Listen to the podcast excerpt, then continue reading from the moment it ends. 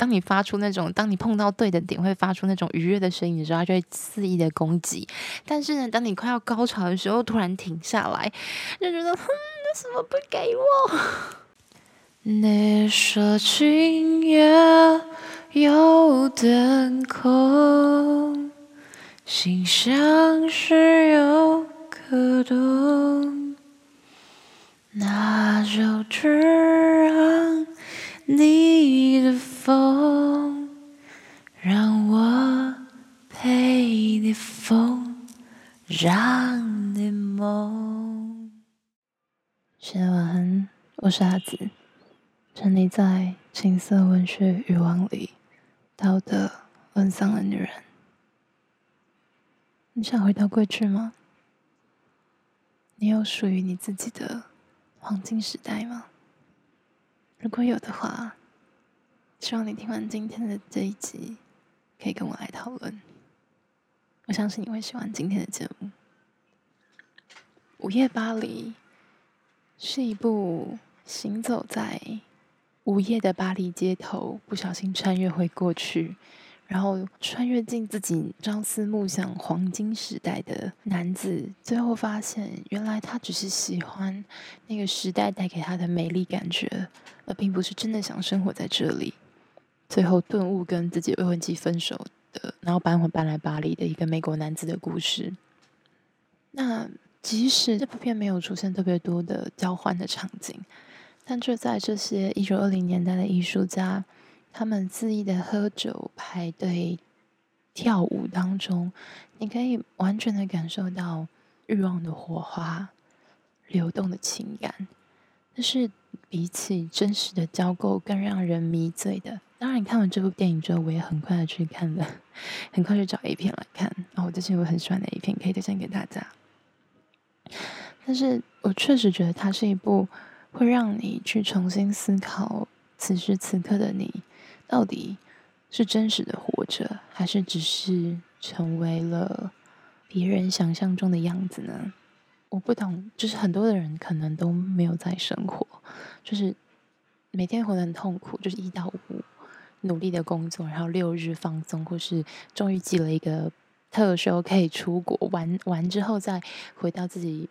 平去呃平凡无趣枯燥的生活里，生活好像就是需要那些很有意思的事情，旅游、喝酒、放纵、性爱，然后来放松自己在生活中巨大的压力。所以那些美好的事情都只是你压力的出口。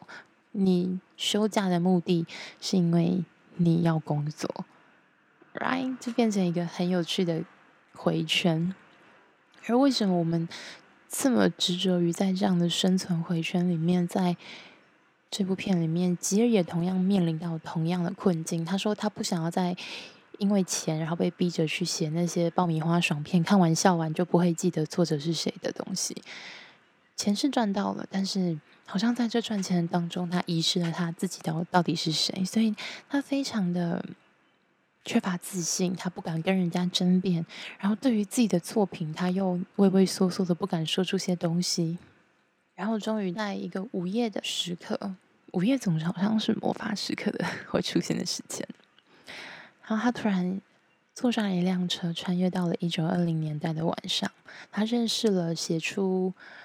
大亨小传的 Great Gatsby 的那个作者，然后遇到了海明威，然后海明威说：“哦，如果你需要的话，我可以请人帮你看你的作品。”他很兴奋的跑回家之后，他才想到：“哎，没有啊，我还没有把书给他看。”结果他往回走之后，嗯，那间酒吧已经不见了。后来发现，原来只有在午夜十二点钟敲响十二下之后，他才能够有机会回到过去。然后透过这样，他和一个美丽的女子产生了意外的，你知道，嗯，互绕的情丝，暧昧的纠缠。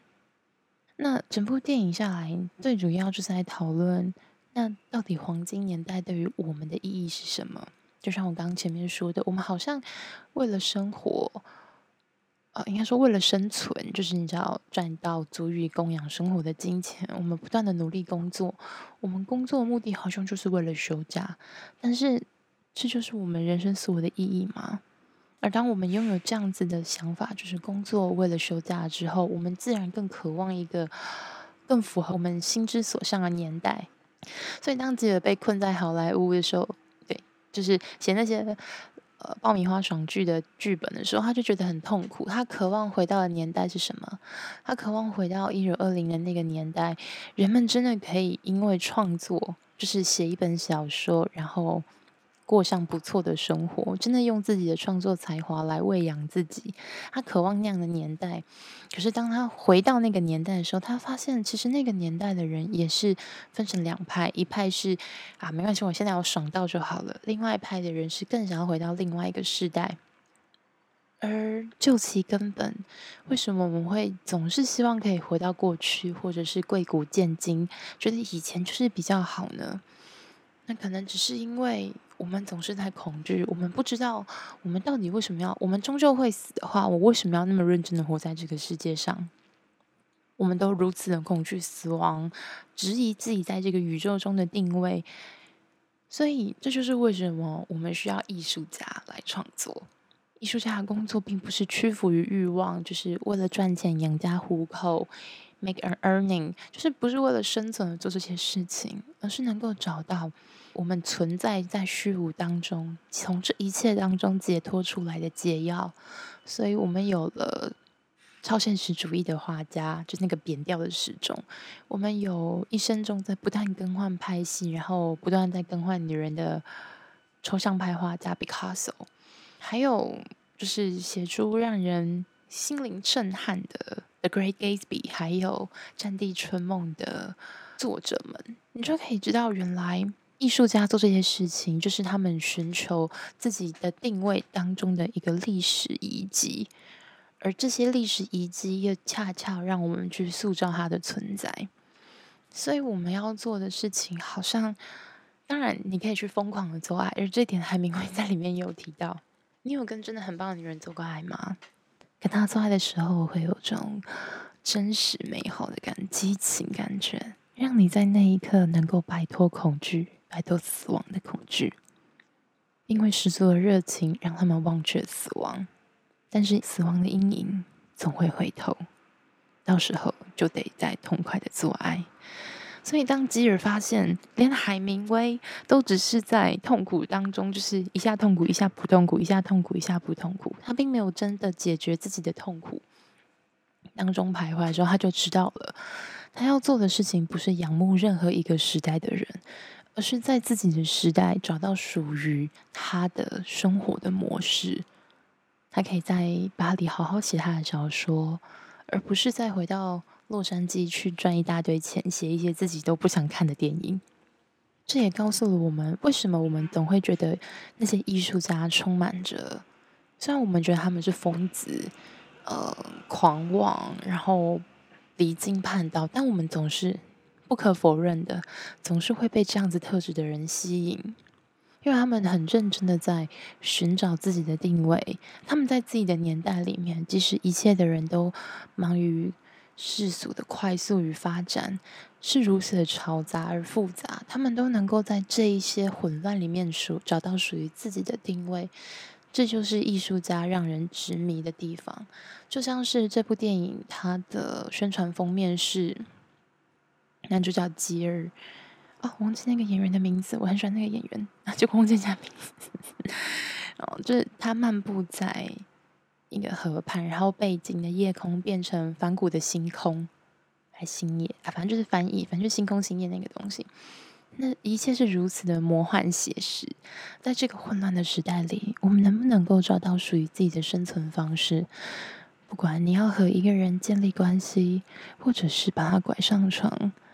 这都是你需要决定的吧？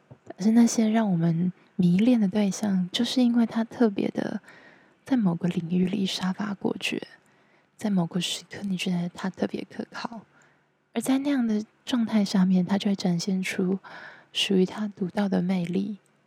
很多人会问我说：“那那我到底要怎么样才可以跟那个女生上床，我才能够呃很多人喜欢？”重点不会是什么喜欢自己这些屁话，这个你都知道，就不用我讲。而是你能不能够在你的生活里面找准自己的重心，啊、当然你要把性当成人生的重心也不是不可以。可是，就像这篇这部片里面说的嘛，我刚刚讲的，艺术家的工作不是屈服于欲望。你不是因为你有一个生物性的满足性冲动，所以你不停的做这件事情。如果你喜欢性的话，你是因为能够在里面感到无比的快乐，然后这可以让你感受到存在的价值。当下有爽到，我觉得这大家都可以感受到。但在性爱的过程里面感受到价值，这才是比较重要的吧。所以找准你自己生活的重心，把自己的日子先过得好。那其他的部分，我觉得一点都不困难。当然，你需要一点呃技巧性的辅助，这一定是可以的。这也是我最近在努力写的情欲小知识的方向。所以你喜欢哪一个黄金时代呢？很想听听看你们各自的黄金年代会是什么样子。我自己的是我刚刚讲过了嘛，民国时代的上海。所以。欢迎留言告诉我你喜欢的黄金年代是什么吧。然后我们听一段广告，再回到今天的约炮故事。温馨提示：服用本集请不要配饭。这样，噔噔噔噔，欢迎回到今天的伪工商时间。今天要给大家推荐的是，如果你要肛交，就他妈一定要买的后庭清洁器，纯纯，噔噔噔噔。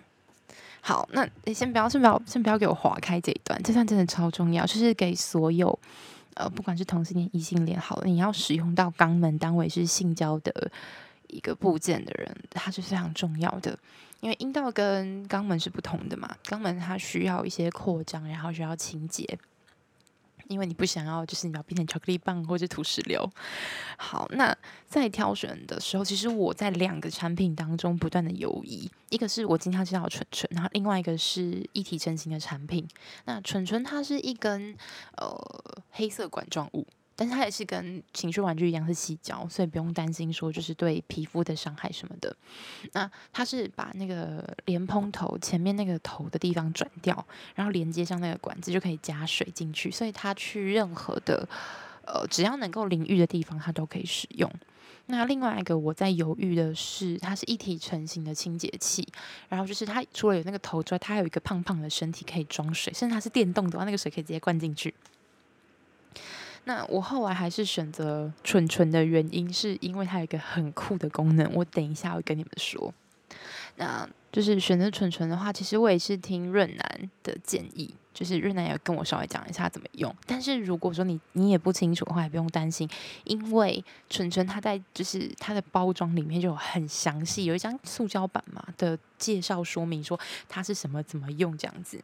那它前面的是一个圆头嘴，然后后面是管状的身体嘛，然后它有分成两个刻度，基本上你要清洁的话，叫第一个刻度慢慢的清洁，先用第一个刻度。就是塞进去之后打开水，那建议先调一下水温，大概就是温水，但是不要太烫，温水偏凉一点点，然后不要一下子啪全部打开到底，我跟你讲会很痛。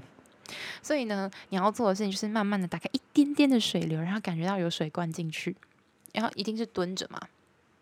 那如果对方对很爱你的话，会帮你清洁，但如果他没有的话，就是你可以跟我一样自己学习，好不好？结束完之后，你就稍微憋着一下下。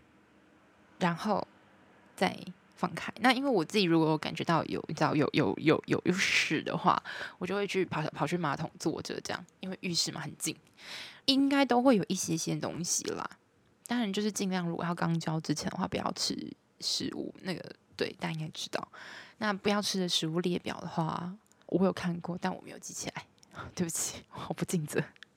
好，那你清完之后，你大概清反复清个几次，到你排出来的水没有颜色，但是尽量不要把整支管塞进去，因为你可能会清洁到就是直肠往上面那一段还没有形成的屎。我跟你说，如果你只是把那段，天啊，这个不要配饭，这段真的不要配饭。我那个在前面要加一下 warning，就是呃温馨提示，服用本集请不要配饭这样子。真的会冲啊起赛，就是真的，你知道那个时候就还没有形成的屎，真的是绿色的，是因为胆汁吧？我记得好像是，对，因为你知道胆汁会跟那个欧迪总胆管会进十二指肠，然后在你的胃、你的小肠里面做一系列的消化。OK，就是就是这样。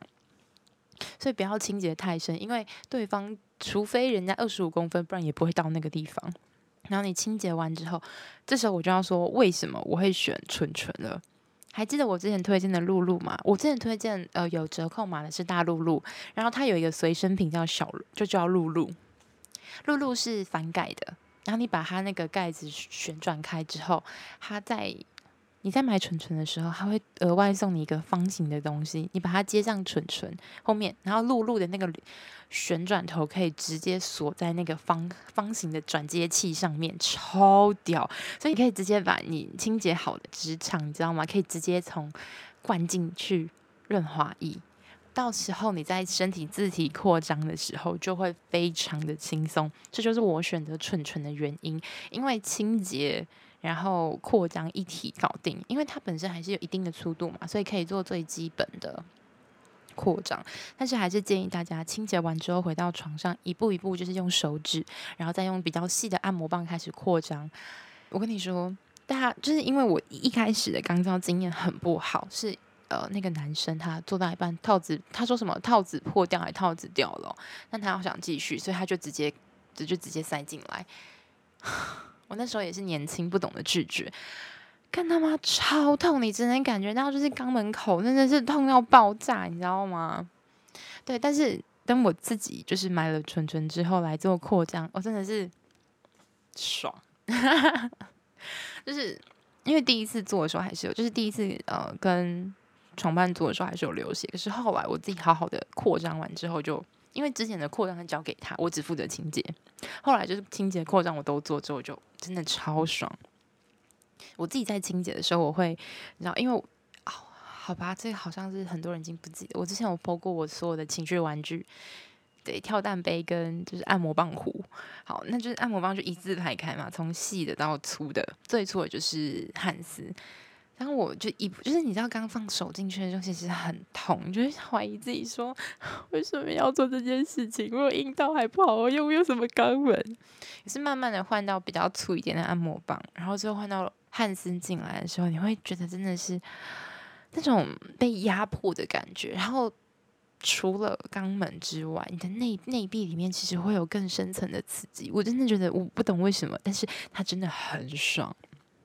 但是它同时也会压迫到你的呃膀胱，它可以造成像呃大家平常做爱的时候压迫到膀胱那样那种感觉，所以而且它又更强烈，你的直肠一定更紧嘛，所以那个紧致度，然后愉悦感是阴道交不能比拟的。但是你说一定要从阴道交跟肛交选一个的话，我没有办法选择，我真的都很喜欢。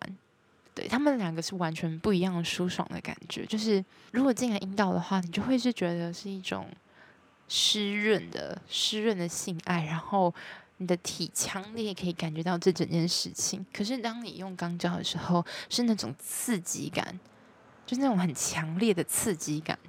嗯，如果一定要讲的话，阴道交会有一点点温馨的愉悦的爱，但是肛交是纯纯粹炙热的肉体交换。Oh my god，超棒！自从我自己学会扩张之后，真的是超爱。那结束完之后，大家一定要就是要再清洁一次，因为你知道润滑液嘛。清洁完润滑液之后，就是我还在找有没有什么可以让你肛门不那么痛的方法，好不好？如果大家知道的话，可以推荐给我。但是。个人真的非常推荐纯纯，就是因为它可以结合露露，超棒！我跟你说，真是发现新天地，就是玩的一一整个床单都是润滑液跟水这样。而且当你解锁了肛交，就是肛门之后，你知道你自慰的时候，你就可以有三个地方可以玩了：你的阴蒂、你的阴道还有肛门。我跟你说，不要太爽，真的很棒。就是所有男男女女，就是你知道床伴、男女朋友、男男都都可以尝试，真的是一个很舒服的、舒服的东西。而且很多像欧美国家，他们还是有那种传统，就是啊，我结婚前不能让人家碰我的阴道，但肛门可以。我就想说，嗯，你都习惯肛交的话，你应该就对阴道交没有感觉了吧？但但我呃，实际承诺告诉大家不会，因为阴道的快乐是肛交不能够。取代的，他们有各自的快乐。那以上呢，就是今天推荐的哦，伪工商，希望你会喜欢。OK，噔噔噔噔，OK，欢迎回到许久未见的约炮故事系列噔噔。好，因为之前一些就是节目时长上面的考量，然后还有我没有什么炮可以讲，所以哦，不可能没有炮可以讲，是因为有炮故事真的比较少。那就是承诺大家说，如果更新话讲优炮，所以我来了。好，那今天要讲的这个人呢，是跟最近算是有一点点话题挂钩，因为最近大家 IG 应该被各种就是奥运啊、奥运选手、奥运选手肉照、奥运选手的那个兄弟情谊的照片给洗版。那我个人没有做这件事情，是因为我真的对于奥运还好，没有特别强烈的感觉。就是我从小到大都是对运动一窍不通的人，然后。重点是我，我对他们的肉体还没有什么特别大的欲望，我也真的觉得自己很棒。可能是因为我最近都在赶稿吧，真的很辛苦。然后就有人问我说，我有没有跟运动选手或是跟奥运国手这样？我说国手有，可是不是奥运的。对，他是国家代表队，然后他就是学武术的。这样，然后我就决定来讲这个性爱故事喽。这个故事其实发生在我比较早期的时候，就是我还在念大学。哦，那时候好年轻哦，天哪，嫩得像一根葱。好，然后那个男生就是我们应该是在国内上认识，他声音非常的好听，就是那种清爽的阳光大男孩。让我们聊了几次之后觉得很不错。然后因为我是那一次之后，突然有一段时间很着迷于跟运动员打炮，所以就是那种校队啊、系队啊、系篮啊，我都 OK，就是很喜欢这一类型。就是他算是一个 beginning。那这个。我们就叫他国手好了。好，那他是练武术的，也不是跆拳道，就是武术，就是那种呃，我会好难形容，反正就是武术。对，这概真的太不懂了，请请有有相关知识的听众来帮我解答一下。我不记得我有听众是练跆拳道，然后是高中生，然后已经可以当教练了，你知道超屌。对，好，那然后我们那天约出去之后。我们就约到一个比较小破旧的旅馆，这样，但是他是真的很帅，又帅，声音又好听，屌打。唯一的缺陷就是身材不够高，他好像只有一百七十三吧，就是没有很高，可能是从小练武术，就是没有就就注意在长高这件事情上。然后我们进到了房间之后，我们就是你知道，先疯狂热烈的舌吻，然后还扒开我的衣服。我已经不记得我穿什么衣服了，对不起。那就在扒开我的衣服，然后揉上我的胸部，就说：“哦天啊，它真的很大，比我照片上看到的还要大。”说：“嗯嗯，没有了。”对，那时候还很早熟，然后很害羞的。但那个时候我的口技就已经非常非常非常棒了。那就是帮完口交之后，他是少数会做，就是我遇到约炮少数会做前戏的男生。后来。很少遇到，是因为我都不让男生做前戏，因为我们怕到遇到很烂的，你知道吗？就是感觉自己来。然后他做的前戏真的是让你，你就会想，嗯，你不是练武术吗？你的手指怎么可以这么灵活？我后来有遇过，呃，别的，对，嗯，手指都没有这么灵活。可是你知道他的手指真的就是很灵活的，就是往你的身体里面抠弄。然后他因为很注意我的反应，所以就是。让你就是当你当你发出那种当你碰到对的点会发出那种愉悦的声音的时候，它就会肆意的攻击。但是呢，当你快要高潮的时候，突然停下来，就觉得哼，为什么不给我？然后就是这样如此反复个几次之后，他终于准备好，终于要把他那根大鸡鸡放进来了。但也没有那么快乐，你知道吗？还是就是很快，就是拿着他他的肉棒就在我的阴蒂口在那磨蹭，然后轻轻的进去，然后你可以感觉到有东西要进来，但是又不完整进来，真的是又着急又难耐又很渴望。然后最后他整个放进来之后，竟然不动了，你就 快点。那时候就是就是你觉得你又很害羞，不敢跟他讲，就。可以可以动吗？这样他说求，就是你要我动什么？你知道哦，天呐，第一次然后体验到 dirty talk 的魅力，人家的声音那么好听又那么帅，就是对于这种就是无法克制啊。就是他有一个很棒的地方是他体力好是一回事，他的实力的那个技巧非常的棒。然后他会把他会协助我分担我身上的压力，就是他把我抬起来的时候，就比如说像呃传教士，但是你带我。传教士嘛，虽然一样是男生在上面，女生在下面，但是他半跪起来，然后把我的身体拉高，所以我的屁股是离地的。然后这个时候，其实对于我来说是呃负担很大，因为我要核心一直盯着，你知道吗？就是我只能靠住它，然后拖住我的腰，然后这样看，那个感觉会更加强烈，超深，非常非常非常的爽。就是大家体力可以的话，真的可以试一试这样的姿势。然后再来，因为那时候还不太会女上嘛，所以女上的动作其实基本上是他帮我完成的。看，这是我的青涩回忆史吧。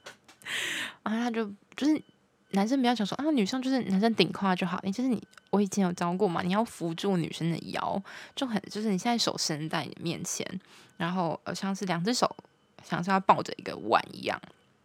然后你要抓住女生的腰的底部，然后靠近屁股髋骨那个地方，微微的抓到她的屁股肉的地方，然后像倒水一样，这样大拇头往下压伸，然后是四只手指头往上，然后再往下，然后在往下的时候要有一种。往内扣，往下往内扣，往身体内部扣的力量，就是这样子的方式。它不是纯粹的上下摆动或是前后，而是一种滚动式的方式。那这样的方式就可以帮助到女生，可以的，就你的你的阴你的屌可以进到女生的阴部更里面，更刺激到的部位。而且这样子也有带动滑动的效果，阴蒂也会刺激，超他妈爽！天哪，我这。OK，然后就是最后结束是在他他惊人爆发力冲刺的黑后背时，真的就是就是你当下真的有一种我的骨架会被撞散，真的是太深太爽，但是无法控制。然后你可以听到那个就是。因为房间很大，甚至可以听到那个肉体撞击的啪啪声在那个整个房间里面回荡，然后无法克制的娇喘，然后伴随这样的声音，然后最后在他就是的声音就要射了。我跟你说，男生要射那个声音真的是，Oh my God，好听。然后就是结束完这样的一次，只是我们就我们躺在床上聊天，然后他就跟我说，哦，这时候他才跟我说他是练武术的。然后我前面都不知道，我知道他是，我只知道他是体育系的学生这样。然后他就给我看他练武术的影片，我就觉得哦，完全看不懂，但是觉得厉害，哎，真的是太爽了，你知道吗？就很希望可以把他据为己有，就是可以当个鼓炮这样。他就说哦，不好意思哦，那个不管怎么样，我是绝对不会回头的。这样一个女生我只做一次，这是我的原则。就一点很酷样，你知道，就是屁孩。然后后来就送我回家。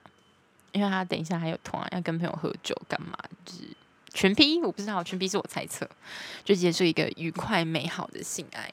就这段还有很长一段时间，我对运动员的那种床上表现都很满意，所以后来就开启我非常喜欢，嗯，比如校篮啊、系篮啊、系队啊、系排啊这些，就是只要是是运动相关的，我都很爱。但直到我遇到就是雷人的那个。雷人的健身教练之后，我真的彻底觉得，嗯，恰恰，好了，这个故事我们留到下一次。而且我最近发现，我跟我朋友好像上了同一个男生，天哪，这个也一样保留到下一次，好不好？我保证下一次一定是这个让我成为表姐妹的这个男生。OK，以上就是今天的约炮故事。如果你喜欢我的节目的话，记得去帮我点五颗星星好评，然后留下留言，重点是留留言，你留过可以再留一次啊，多发表意见不行吗？OK，以上就是今天的约炮故事。OK，欢迎回到今天的情欲告解室。今天的告解对象呢是来自厌世小酒馆，他也是一个很不错的 Podcaster。他们两个聊天内容真的是，就是两个钥匙，真的是可爱到爆炸。然后，呃，厌世小队长他留的，他的片名是一起不恐性。最近听阿紫的《断背山》这集，心中满满的都是共鸣，尤其哭点跟阿紫一样，那一幕真的是喷泪。他就是指两个人的，就是衬衫，就是合合二为一的那个部分。最后面的爱之味，韩天 听到应该会不知所措。原来他们的产品这么多样化，每一集都把色情变成文学与艺术，绝对是干爹们撒钱的好节目。拜没有懂内的小队长。没有没有，那那集那集是伪工商，没有业配 QQ。好吧，就是我自己也很喜欢夜市小队长他们节目，就是两个人很强很可爱，就是大家如果有兴趣也可以去听听看。再来就是啊，这个人是之前之前抽奖抽到的听众，对，好像是一个截图比赛嘛，不是不是 IG 人数截图的。干，你知道吗？就是我最近发现会就是倒退，是因为我发了我唱歌的限动，所以有人退追嘛。不要这样嘛。好，他说盖世乞丐来到，感谢美貌与磁性嗓音都内外兼具的阿紫姑娘，是谁呀？贴心的小卡片收到了，感谢你满满的心意。加油两个字对别人来说或许的或许有点沉重，但对你而言绝对不会是负担。失意只是一时的，成就达成后却是一辈子的荣耀。这是在讲奥运选手吗？对不起，我不是。好啦，祝福你期许的愿景都能够蒸蒸日上。标语：小学徒之原版小乞丐敬上。OK。好啦，可能追求一辈子的荣耀不是我在做的事情，我是追求一纸荣耀。到最新的一则留言真的是很久没有留言嘞，好难过哦。他就是 Paper Moon 一九八四，聪明又性感。他的标题是聪明又性感。老实说，有几集听到开头的歌声就起了鸡皮疙瘩，根本内容非常精彩的 ASMR。我最近有在想，哎，就是 ASMR 它的快乐点在于到底在哪个地方？然后我如果要做的话，要怎么做？嗯，就是总是要学习一些人家成功经验嘛。记得去留言，这是最重要的。然后还有说，哦，很不错哩，你很特别，连女生都会喜欢。也谢谢阿紫分享的经验与声音。他说。他叫做拱，是拱吗？拱肉嘎嘎嘎嘎嘎嘎嘎，赞赞的。好，他的标题是赞赞的，觉得还不错。会介绍电影《波浪号》，也会分享各种经验，有些都讲得很好笑。我连在运动也都在听，呃笑脸符号，笑脸符号，然后都会喷笑。